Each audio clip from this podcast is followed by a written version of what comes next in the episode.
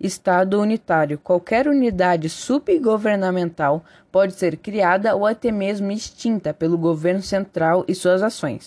Estado federado. Há apenas descentralização administrativa. Estado confederado. Tratado em que estados unem-se visando um empreendimento comum e benéfico a ambos.